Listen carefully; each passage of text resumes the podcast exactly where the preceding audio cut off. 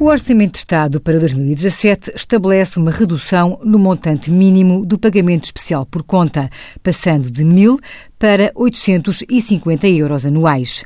Está ainda previsto que este limite mínimo do pagamento especial por conta seja reduzido progressivamente até ao período de 2019, devendo ser substituído por um regime de apuramento da matéria coletável com base em coeficientes específicos a serem definidos por cada atividade económica das empresas.